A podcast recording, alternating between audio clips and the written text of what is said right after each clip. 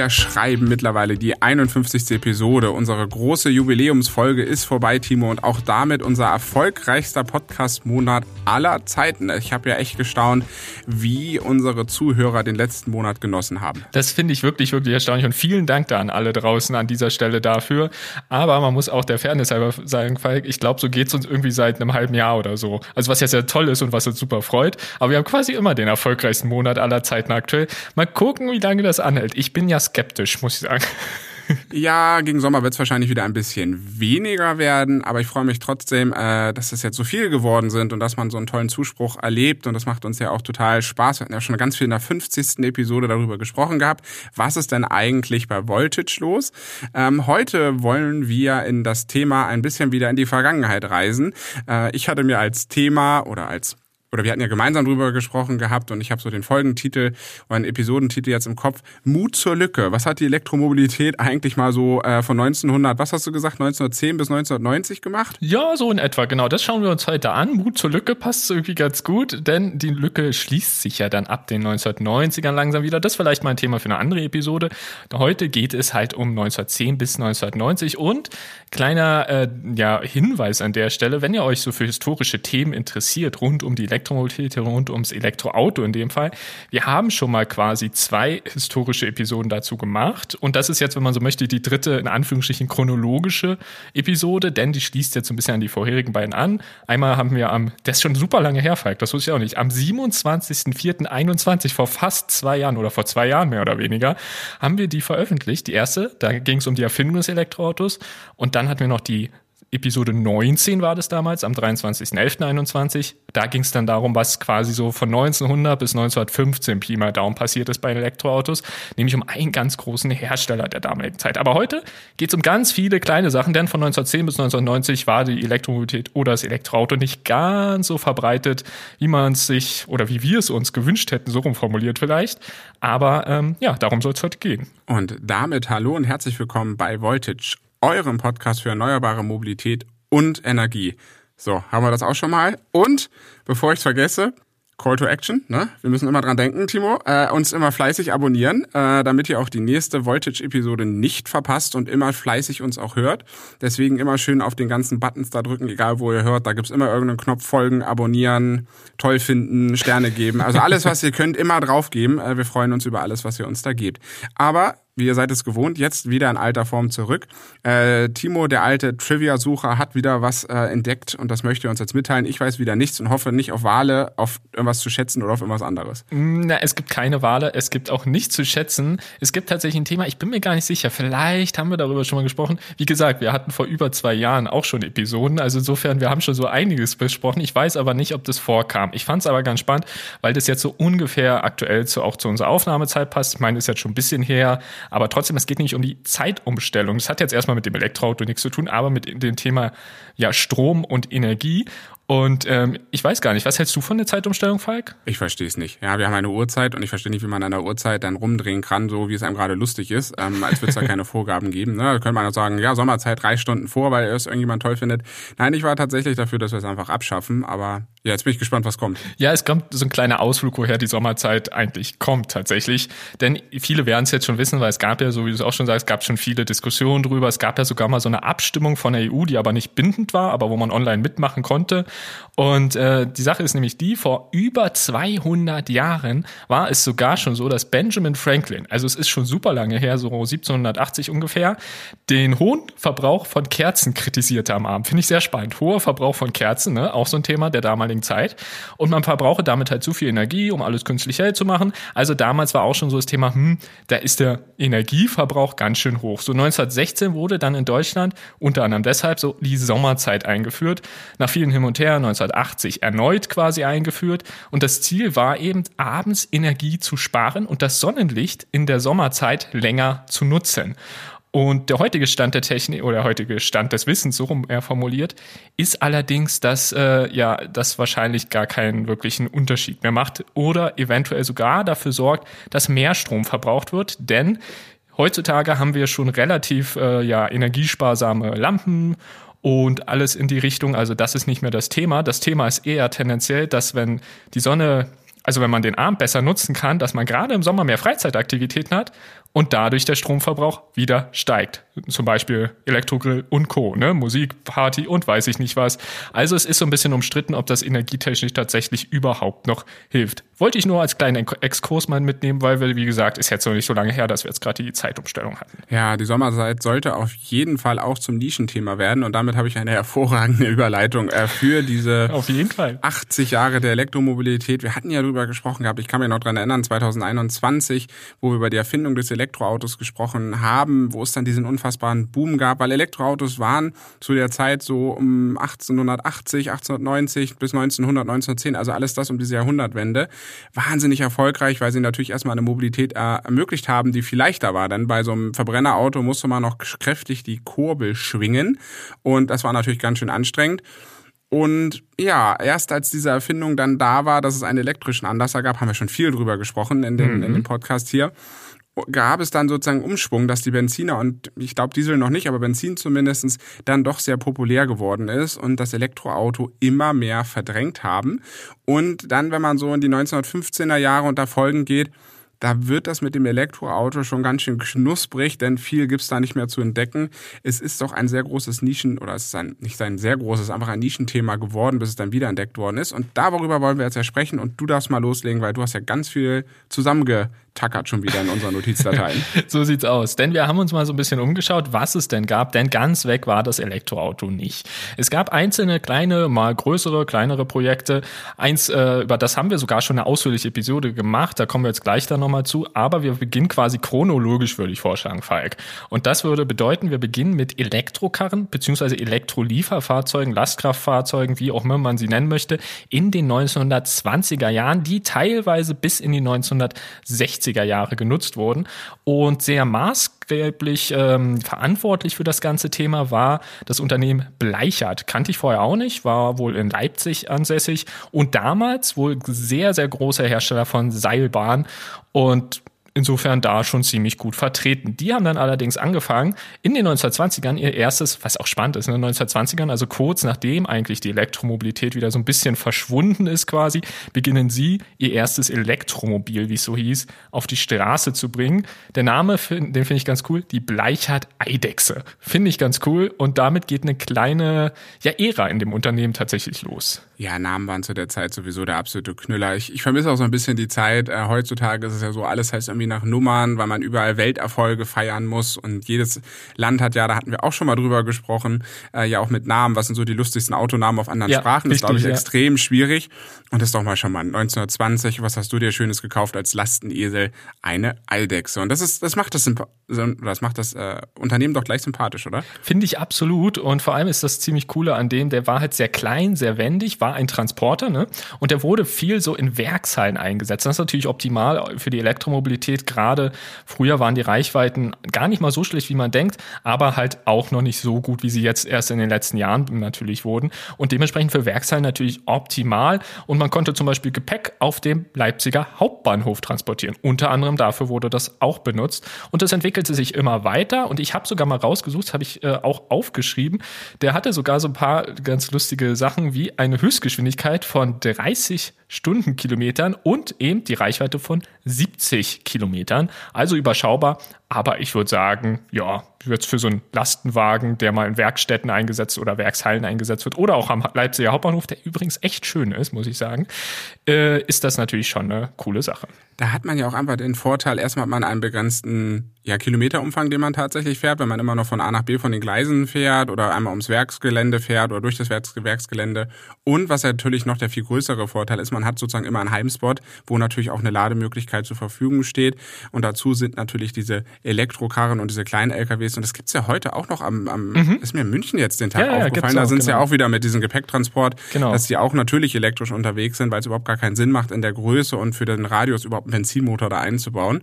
Und die haben natürlich dann immer einen Spot, wo sie auch laden können. Und der Leipziger Hauptbahnhof scheint irgendwie so ein Symbol für Elektromobilität zu sein. Wir wissen ja auch, da hat ja auch dann die elektrische Flotte geladen von, ach, wie hieß das Unternehmen? Ich habe Clever Shuttle hieß es. Clever Shuttle. Es ist mit Namen. Aber es gibt's immer noch. Das gibt's immer noch, das Unternehmen. Es ist nur nicht mehr im Endkundensegment, glaube ich, aktiv. Aber irgendwie machen sie, glaube ich, noch immer was. Genau, und da haben sie ja auch ihre Ladestation sozusagen direkt im Bahnhof gehabt, was ich ja auch schon ziemlich cool fand. Also der Leipziger Bahnhof haben wir jetzt gelernt, endgültig ein Symbol der Elektromobilität mit Zügen, mit elektrisch angetriebenen Lastfahrzeugen, heute in der Moderne auch wieder eine Elektroaufladestation. Also das ist, glaube ich, ein gutes Symbol für die Elektromobilität in Deutschland. Auf jeden Fall. Und vor allem die Bleichert-Eidechse, wie sie hieß, hielt dann teilweise noch bis 1961 in einigen Gebieten durch. Also die ist ziemlich lang gefahren. Natürlich dann in etwas moderneren Varianten Stück für Stück. Aber dennoch war die ziemlich lange im Einsatz. Und das war zum Beispiel ein so ein Nischenthema. Es gab dort also ja ein Elektroauto, ein Elektrowagen, wie auch immer man ihn jetzt nennt, Elektromobil. Auf jeden Fall war da alles ein bisschen elektrisch unterwegs. Und in der DDR hat man sowieso alles so lange behalten, wie es möglich war. War ja dann ja auch ein VEB-Betrieb. Und ähm, da gab es halt nicht so viel Nachfolger. Ne? Der Westen ja. war abgeschnitten, man hatte nur das ostdeutsche Thema und dann hat man natürlich sich auf die heimischen Produkte konzentriert. Und schon erstaunlich, wie lange dann auch solche Nischenfahrzeuge tatsächlich durchhalten. Aber man muss auch mal sagen, bei den Stückzahlen lohnt es sich wahrscheinlich auch nicht, um was Neues wirklich aufzulegen. Und äh, ja, besser geworden ist es wahrscheinlich nicht so wirklich das Produkt, aber 70 Kilometer Reichweite, wie gesagt, für einen sehr begrenzten Umfeld ist es, glaube ich, absolut in Ordnung. Ich glaube, wenn du damit im Hauptbahnhof unterwegs bist, kannst du damit einige Zeit fahren. Ob den ganzen Tag würde ich vielleicht auch bezweifeln, aber du kannst das, äh, glaube ich, schon gut ausnutzen. Aber apropos ausnutzen, wir gehen mal rüber zum nächsten Nischenthema, denn es ist ja so, in Tourismusregionen ist es manchmal ganz schön voll auf der Straße. Man will die Straße eben ausnutzen. Da sind wir wieder beim Stichpunkt. Aber der war schlecht. der war, ich wollte da wieder eine Überleitung machen, Falk. Ich es tut mir die Füße weh, weil der so flach war. das muss auch manchmal sein. Aber ähm, die Straßen waren dann tatsächlich zu voll, nämlich in Zermatt. Zermatt kennt der ein oder andere bestimmt, denn es ist eine der beliebtesten Tourismusregionen in der Schweiz, nämlich die am Matterhorn. Und das Matterhorn ist ja hier auch dieses, zum Beispiel der bekannte Berg, der auf der Toblerone abgebildet ist oder so, also der bekannte Ach, Schweizer Spitzeberg. Ach, das ist der Spitzeberg in der Schweiz. Gut, genau. habe ich das auch gelernt. Ich habe nur die Notizen gelesen, dachte so, Zermatt, das sagt dir irgendwas, aber ich habe jetzt gerade ganz spontan keine Ahnung, wo es ist. Aber vielen Dank für diese Aufklärung. Ja, ich glaube, es ist super schön. Da, da müssen wir auf jeden Fall mal hin. Ich habe es auf jeden Fall mal vor. Aber da gibt es nämlich schon seit geraumer Zeit eine ganz große Besonderheit. Denn in den 1940ern, beziehungsweise eher gesagt in den 1930ern, wurde Zermatt für den privaten Autoverkehr gesperrt. Das finde ich sehr ungewöhnlich, haben nicht viele Städte gemacht, aber Zermatt war da sehr, sehr früh dabei und seit den 1940ern hat dann Zermatt angefangen, elektrische, ja, ich nenne es jetzt mal Fahrzeuge zuzulassen, anstatt halt quasi der äh, Verbrenner. Und das waren halt primär erstmal auch äh, teilweise so Busse oder Taxis, Zustellfahrzeuge und natürlich auch logischerweise Rettungsfahrzeuge, Versorgungsfahrzeuge etc. Wobei Rettungsfahrzeuge weiß ich gar nicht, ob die auch als nicht elektrische Variante da fahren dürfen. Aber was ich damit nur sagen will, man hat den Fokus hier sehr stark darauf gelegt, elektrisch zu fahren. Und bis heute, halte ich fest, es sind wirklich nicht viele, sind nur rund 500 Fahrzeuge zugelassen, Elektrofahrzeuge in Zermatt. Finde ich echt spannend. Das ist ja putzig. Ich musste nur dann denken, wer jetzt keine Berge mag, ich habe noch was als Insel im Angebot. Helgoland hat nämlich auch Elektrofahrzeuge, weil sich bei der Größe Ach, der Insel einfach nicht los, äh, lohnt, da andere Fahrzeuge zu betreiben. Und da gibt's auch viele dieser kleinen Elektrokarren, die da ganz fleißig durch die Gegend äh, flitzen. Also auch ein Beispiel, jeder, der nicht Berge mag, kann dann auf die, Hoch auf die einzige Hochseeinsel in Deutschland. Das wollte ich vielleicht noch dazugeben. Ah ja, cool. Ja, das wusste ich auch nicht, aber das ist ja eine super Ergänzung. Ist quasi auch wieder so ein Thema, wo man dann einen relativ überschaubaren Rahmen hat, wo man sagt, guck mal, hier in dem Bereich darfst du nur elektrisch fahren. Und was ich auch ganz cool finde, eine Sache noch, ich sehe, du willst noch was sagen, Falk, aber eine Sache noch finde ich ganz cool. In Zermatt dürfen die Fahrzeuge maximal 20 Stundenkilometer fahren. Finde ich für einen Tourismusort richtig cool, muss ich sagen. Ich kenne jetzt Zermatt nicht, ich weiß nicht, vielleicht stört es die Einwohner irgendwie, weil es dann doch ein bisschen zu langsam manchmal ist, aber so als Fußgänger finde ich das eigentlich sehr angenehm. Da lernst du Gemächlichkeit. Aber ich muss, was ich noch sagen wollte, Timo, ich muss euch ein bisschen Kontrast bilden, weil ich, du magst ja kein Wasser und Meere allgemein und deswegen beschäftigst du dich mit dem Thema das auch stimmt. nicht. Und da muss ich ja hier aus Hamburger Sicht ja auch noch mal ein bisschen gegenwirken. Ne? Vor allen Dingen, wenn du jetzt in Österreich wohnst und da den ganzen Tag nur Berge siehst, muss ich ja mal ein bisschen fürs flache Land sorgen. Ja, deshalb, ich finde, wir ergänzen uns da super. Deshalb war deine äh, Ergänzung gerade auch richtig cool. Also finde ich super cool. Also deshalb, wir haben jetzt einen Tipp im Norden und einen Tipp im Süden, also oder südlich sogar von Deutschland, wo man das einfach mal anschauen kann, ausprobieren kann. Und seit den 1980ern sind in Zermatt sogar auch Elektrobusse in, Bewe in Bewegung, die halt zum Beispiel äh, Skifahrer transportieren. Ähm, also rundum alles irgendwie elektrisch in Zermatt. Das finde ich ziemlich cool, also will ich mir auf jeden Fall mal ansehen und die Natur dann natürlich auch. Also deshalb, Falk, wir müssen da mal hin.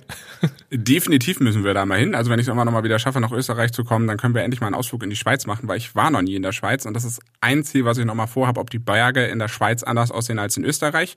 Das muss ich mir einfach einmal angucken. Wir haben aber noch ein weiteres Nischenthema und das freut mich besonders, dass wir das wieder haben. Äh, wir haben schon mal drüber gesprochen, genau am 20.07.2021 mit dem wahnsinnig tollen Titel wie weit kommen Autos mit Atomantrieb? Also der absolute Knüller. 1950 bis 1960 gab es ja die Revolution der Nuklearenergie im Endeffekt. Das war ein ganz großes Thema. Man hatte das gerade für sich entdeckt gehabt. Natürlich mit dem sehr dunklen Hintergrund, was in Japan passiert ist, ähm, dass man das natürlich zur Zerstörung von Städten eingesetzt hat, was natürlich absolut unfassbar ist und ich glaube bis heute noch nachwirkt. Aber auf jeden Fall hat man in der Zeit trotzdem eine zivile Nutzung gesehen, eine positive Nutzung, sagen wir es mal so. Also, und daher kam es dann raus, dass man einen Atomantrieb in ein Auto bauen wollte, was ich schon eine ziemlich verrückte Idee finde. Heute haben wir ja zum Beispiel Atom U-Boote oder wie ich jetzt auch gelernt habe, Atomflugzeugträger, um einfach die Reichweiten zu verlängern. Finde ich jetzt so ein Fall, das ist nicht ganz so heftig wie in einem Auto, weil wenn du da einen Verkehrsunfall hast und gleich eine, ja, eine nukleare Katastrophe hast, also eine völlig verrückte Idee, wie ich immer noch finde bis heute. Es ist absolut verrückt und es ist ja dann tatsächlich auch nie so richtig gekommen. Ich würde sagen, hier holen wir gar nicht zu sehr aus. Es ist super spannend, es ist super interessant, aber wir haben, wie gesagt, eine ganz ausführliche, ähm, ja, längere Folge dazu gemacht, die, glaube ich, immer noch genauso aktuell ist, die wir jetzt quasi hier reinpacken packen könnten und dann zum nächsten Thema springen könnten. Insofern hört euch die gerne an, wenn ihr da Interesse habt. Es gibt auf jeden Fall ein Vorzeigemodell, was wie gesagt nie kam, aber ähm, was quasi irgendwie so ja das äh, das Steckenpferd der Zeit damals war. Es war der sogenannte Ford Nucleon aus 1958, der das halt quasi als Konzeptfahrzeug bringen sollte. Ich halte das auch für sehr schwierig, muss ich sagen, aber da haben wir ausführlich in einer Episode drüber gesprochen. Insofern würde ich sagen, Falk, wäre jetzt mein Vorschlag, wir verweisen einfach auf die Episode und gehen zum nächsten Thema über, oder? Genau, jetzt geht es zur Post, denn die Post hat immer schon eine besondere Affinität zur Elektromobilität, wie ich auch mal wieder feststellen musste. Denn äh, vielleicht räumen wir das Pferd mal von hinten auf, wir gehen mal ein bisschen äh, in die nähere Vergangenheit, denn Street Scooter, also die sehr markanten Postautos, die gelben, mhm. die so schön eckig sind und so ein bisschen einfacher aussehen, die hat ja die Post auch relativ lange selbst produziert und äh, ich wusste aber gar nicht, und das ist vielleicht eine schöne Überleitung, dass die ja auch schon relativ früh damit angefangen haben, mit der Elektromobilität auszuprobieren. Was natürlich auch logisch ist, weil was macht so ein Postauto? Das fährt fünf Meter, bleibt stehen. Fährt fünf Meter, bleibt stehen. so, also der Nutzungsspeck für einen Diesel oder Benziner ist das die absolute Hölle, weil äh, das Auto muss die ganze Zeit anfahren, bremsen, anfahren, bremsen. Und da bietet sich natürlich ein Elektroantrieb wunderbar an, weil man steigt ein und man hat auch, oder man, ja, man steigt ein und hat dann einfach die Möglichkeit, kurz zu fahren, wieder stehen zu lassen. Man muss das Auto nicht die ganze Zeit an- und ausmachen. Und auch da haben wir, Timo, wieder den guten Vorteil, wir haben wieder einen Homespot, wo das Auto wieder hinfahren kann und laden kann. Das heißt, man ist auch wieder nicht auf öffentliche Ladeinfrastruktur angewiesen, sondern man kann das auf seinem Betriebshof einfach bauen und weiß, jeden Abend kommen die Autos wieder und können über Nacht laden. Genau. Und was ich halt sehr spannend finde, nicht nur die Deutsche Bundespost oder auch Deutsche Reichspost damals oder der, die, die Deutsche Post der DDR, sondern auch, und da gibt es nämlich ein großes Beispiel, das ist auch das Bild, Falk, was könnt ihr jetzt leider gerade nicht sehen, aber das Bild, was wir in den Notizen hinterlegt haben, wir haben uns so, für jedes Kapitel hinterlegen wir uns manchmal so kleine Bilder, dass wir so ein bisschen die Vorstellung haben, wie es eigentlich optisch damals war. Und hier habe ich ein Bild hinterlegt von einem äh, ja, sogenannten Elektro-Nieder- Niederflur Omnibus, Mensch, ein langer Name, der äh, von der österreichischen Post damals eingesetzt wurde. Und da haben die tatsächlich nämlich ganz schön viel gemacht. Das fand ich ziemlich, ziemlich spannend. Ähnlich wie man jetzt tatsächlich mit dem Street Scooter das vielleicht vergleichen könnte, haben sie das allerdings schon so in den 1950er, 1955 ungefähr gestartet. Und das waren 160 Paketfahrzeuge, die sie hatten. Und da sind die richtig viel mit rumgefahren. Also sie wurden in Wien, in Graz, in Linz, in Salzburg, Klagenfurt, Villach und auch in Innsbruck eingesetzt. Und ich muss sagen, das ist also quasi über das ganze Land so grob verteilt, Pi mal Daumen, finde ich schon ziemlich, ziemlich spannend. In den 1950ern, Teile waren dann noch, also einige Fahrzeuge waren dann noch bis in die 1980er aktiv. Auch äh, zum Beispiel in der DDR und Co. gab es auch elektrische Postwagen, die noch relativ lange dann aktiv waren. Also so wie du es gerade gesagt hast, Falk, ne, das ist wirklich so ein idealer Einsatzbereich ähm, für eben Elektrofahrzeuge.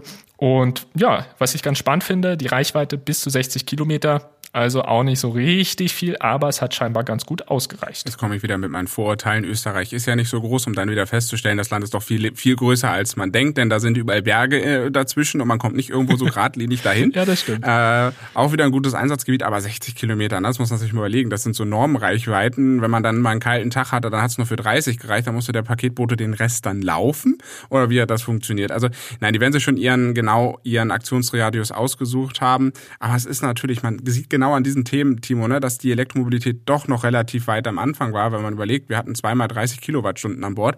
Das ist jetzt auch nicht so wenig, aber die Technik war natürlich noch nicht so ausgereizt. Das sind natürlich auch Kastenwagen, die haben wahrscheinlich einen ultra schlechten CW-Wert. Oh, ja. Äh, die waren wahrscheinlich noch schwer durch die Pakete. Aber genau wieder für so eine Richtung hat's dann gereicht. Ähm, und man kann natürlich auch noch zwei dieser Enos, werden die dann abgekürzt, mhm. auch in Museen sehen. Also wer jederzeit, wo hat es so geschrieben, in Kärnten ist das, ne? Genau. Da kann man sie noch im Museum betrachten und mal dann Einblick werfen, dass auch dort schon der elektrische Vortrieb äh, verbaut war. Genau, und äh, vielleicht eine Anmerkung noch zur Reichweite. Ich habe jetzt zwar 60 Kilometer gesagt, aber offiziell heißt es Aktionsradius bis 60 Kilometer. Also lass es vielleicht auch 80 oder so sein oder 100 äh, an Reichweite, sodass man sich dann in dem Radius von 60 Kilometer frei bewegen kann. Aber Pi mal Daumen, in der Größenordnung haben wir uns da auf jeden Fall befunden. Insofern sind wir da heutzutage ein bisschen weiter. Aber weil ich dachte, ich bringe noch eine Story mit, die dir gefällt. Und zwar, es geht um Fischereihäfen. Die nächste Story. Ich bin stolz auf dich, weil du hast dran gedacht, dass es noch was anderes als Berge gibt. Also das ist schon mal hervorragend. Deshalb, deshalb, da habe ich wirklich tatsächlich an dich gedacht, weil ich habe so ein bisschen geguckt. Es gibt nämlich noch ganz viele andere Themen. Natürlich, wir sprechen hier noch gleich ein, zwei andere an, aber grundsätzlich gibt es ganz, ganz viele Nischenprojekte. Aber da habe ich tatsächlich gedacht, ach, das muss ich mitbringen, da freut sich Falk bestimmt. Und zwar, es geht darum, dass Eis und Fisch in Fischereihäfen genutzt, also äh, transportiert wurden und dafür wurde halt oder wurden ja Elektrofahrzeuge genutzt, die auch äh, wieder der Zeit entsprechend sehr lustig aussahen. 1960 ging das ungefähr los, wurden teilweise aber sogar noch bis ins Jahr 2000 genutzt und das ist ja wirklich noch nicht lange her, muss man ehrlich sagen. Und hier ging es primär darum, halt äh, den Transport in Fischauktionshallen und Co.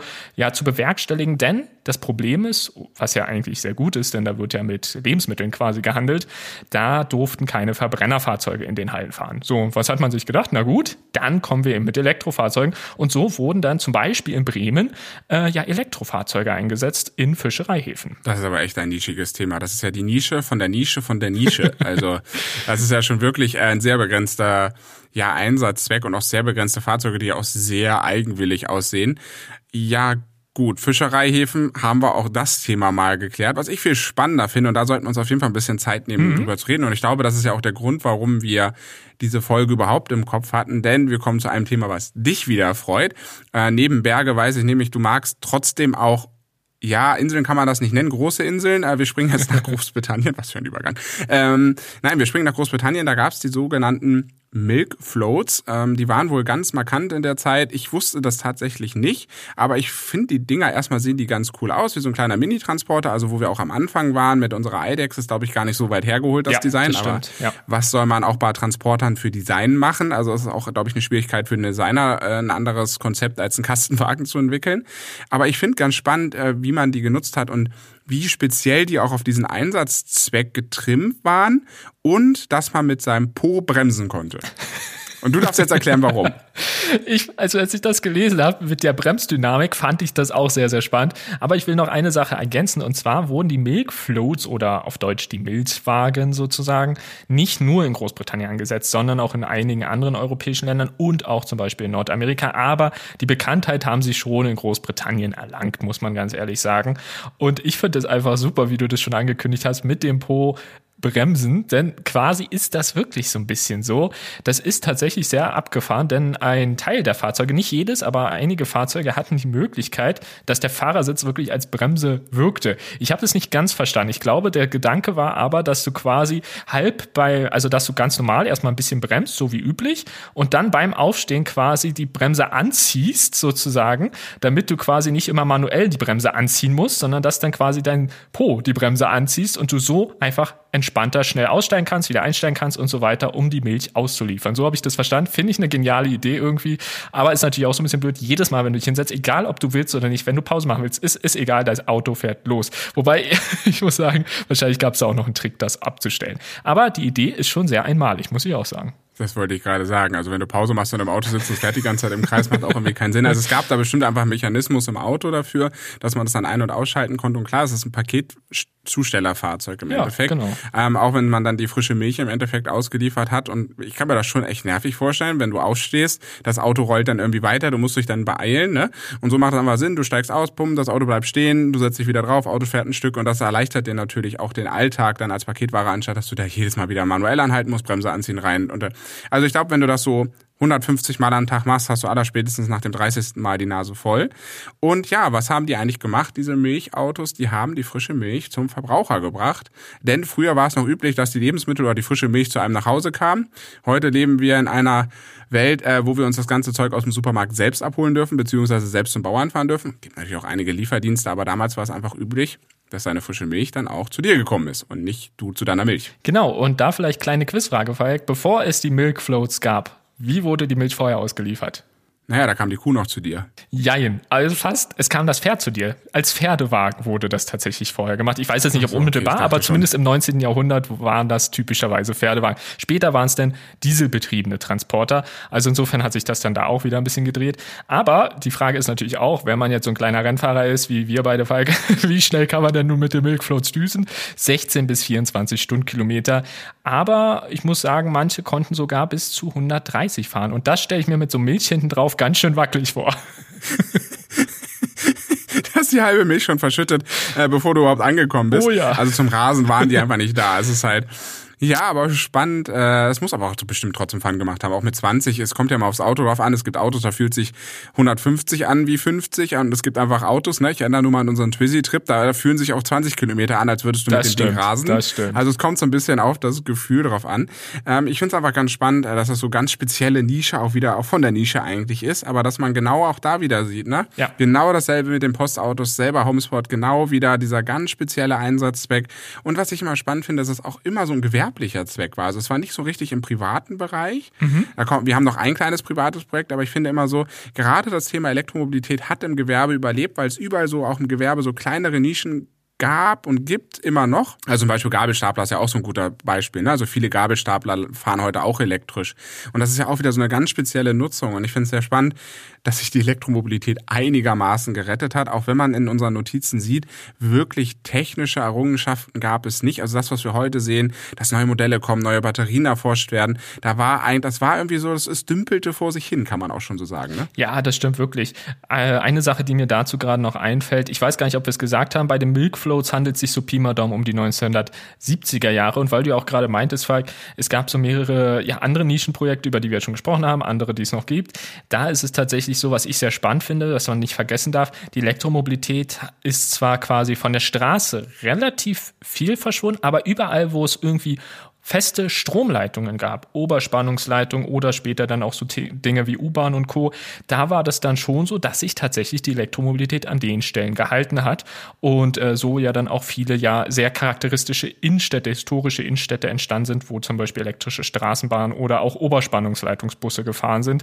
Und das ist natürlich nochmal ein anderes Thema. Da könnte man ja auch nochmal gucken, ob wir uns da ein bisschen was anschauen, denn das finde ich auch sehr spannend. Aber hier geht es jetzt halt wirklich um die Elektroautos und da gibt es sehr nischige Sachen. Aber Falk, ich finde, eine putzige Sache müssen wir noch erwähnen.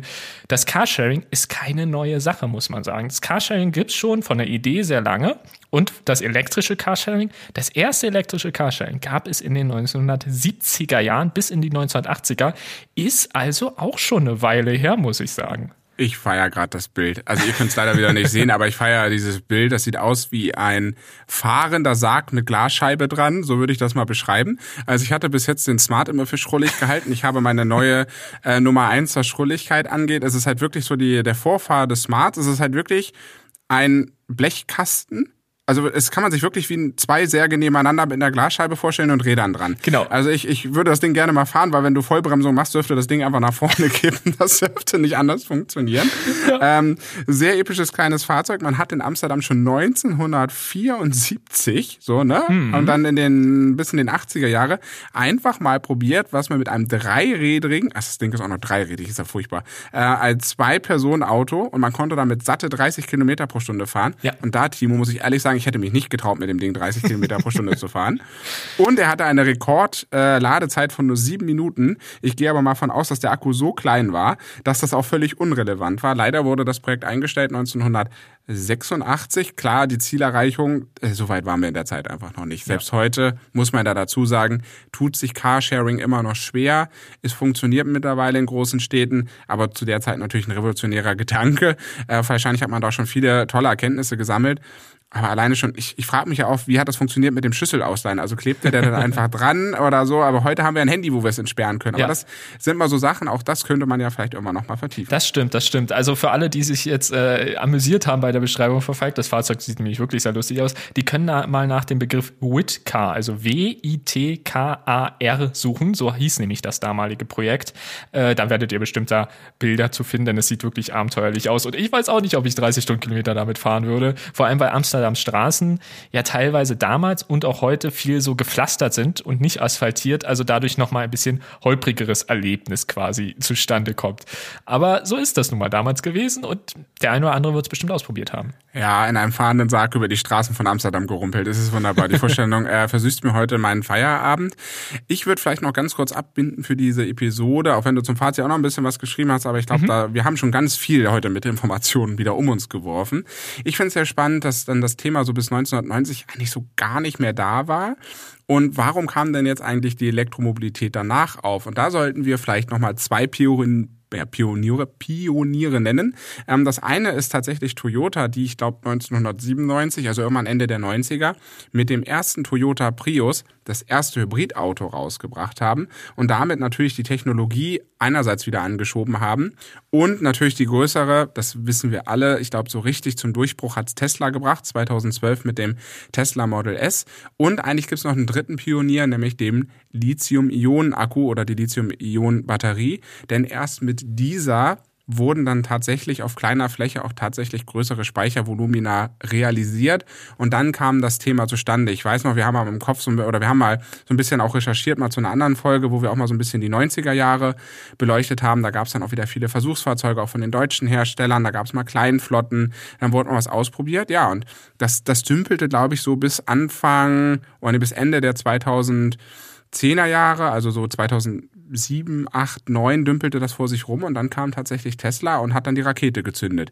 Im wahrsten Sinne des Wortes, denn Elon Musk hat ja auch SpaceX gegründet. Also. Ja, das stimmt tatsächlich und ich finde das sehr spannend, dass du das ansprichst, denn ich könnte mir vorstellen, ohne dass wir jetzt irgendwas versprechen, dass wir dazu vielleicht so von den 1990ern bis 2010 oder so nochmal eine eigene Episode machen, denn da ist dann deutlich mehr passiert, so wie du es ja auch gerade schon angesprochen hast, als jetzt hier in dieser ja Nischenzeit, wie wir es jetzt hier immer so nennen, denn es war wirklich die Nischenzeit. Wir haben viele tolle Projekte dabei, wir haben kleine Lastkraftwagen, wir hatten Tourismusregionen dabei, wir hatten das Atomelektroauto, wobei das wie gesagt eher eine Vision war, anstatt dass es umgesetzt wurde, wir hatten die Postautos, wir hatten die Fischereihäfen, wie da alles transportiert wird, wir hatten das Milchauto und dann tatsächlich Carsharing-Versuche also es gab schon eine Menge und es gibt sogar noch einiges mehr, was in Deutschland, in den USA, in Großbritannien oder auch Dänemark und ganz vielen anderen Ländern passiert ist. Es gibt eine Menge, Menge Nischenprojekte, aber ab den 1990ern ging es richtig, oder was heißt richtig los? Es ging ein bisschen mehr los, das hat man schon gemerkt. Ich glaube, ein großer Auslöser war aber auch die Ölkrise, dass man dann von den Verbrennern ein bisschen weg wollte. Aber das, wie gesagt, würde ich vorschlagen, ist ein Thema für eine weitere Episode. Oder anders gesagt, die Elektromobilität ist von den Toten wieder auferstanden. Oder so. ja, oder so. Äh, das heißt, wir fahren jetzt mit Zombie-Autos. Nein, das müssen wir in einer anderen Folge nochmal beleuchten. ähm, war schön. Ich habe auch wieder tatsächlich viel gelernt. Äh, vielen Dank an dich, Timo, dass du das diesmal äh, so fleißig äh, recherchiert hast. Denn wir haben es ja schon in unserer 50. Episode angesprochen. Zeit ist immer ein Thema bei uns. Oh, ja. Unsere Themenfindung ist immer ein Thema bei uns. Und äh, ich bin sehr froh, dass du das diesmal äh, gut vorbereitet hast. Also vielen Dank an dich, dass ich mir das gerne, sozusagen gerne. Zug gerade nur noch kurz reinziehen konnte, über was wir heute eigentlich sprechen. Äh, die Folge kommt ja nach Ostern, das heißt, wir nehmen es jetzt wieder vor Ostern auf. Das heißt, rückwirkend schöne Ostern oder wie machen wir Wir hoffen, ihr hattet schöne Ostern, so rum vielleicht. Äh, das ist, das ist gut. Wir hattet schöne Ostern, genau, weil wir kommen ja direkt am ersten Tag als Tag nach Ostern. Ja. Das heißt, seid nicht traurig, wir versüßen euch jetzt hier sozusagen euren Tag oder euren Abend oder euren eure Mittagspause oder wann auch immer uns hört. Vielen Dank, dass ihr an dieser Stelle dran geblieben seid. Wir haben wieder das Thema, dass wir nächstes Mal noch nicht wissen, was es geht. Also unsere Planung wird jetzt langsam aber wieder gefestigter, hoffentlich ab der nächsten Episode. Und ich würde sagen, Timo, dann haben wir das doch wieder mal. Und ich freue mich, dass wir die 51. Episode im Kasten haben. Und ich wünsche euch da draußen, bleibt weiterhin gesund und eine wunderschöne Zeit euch. Bis dahin. Tschüss. Ciao.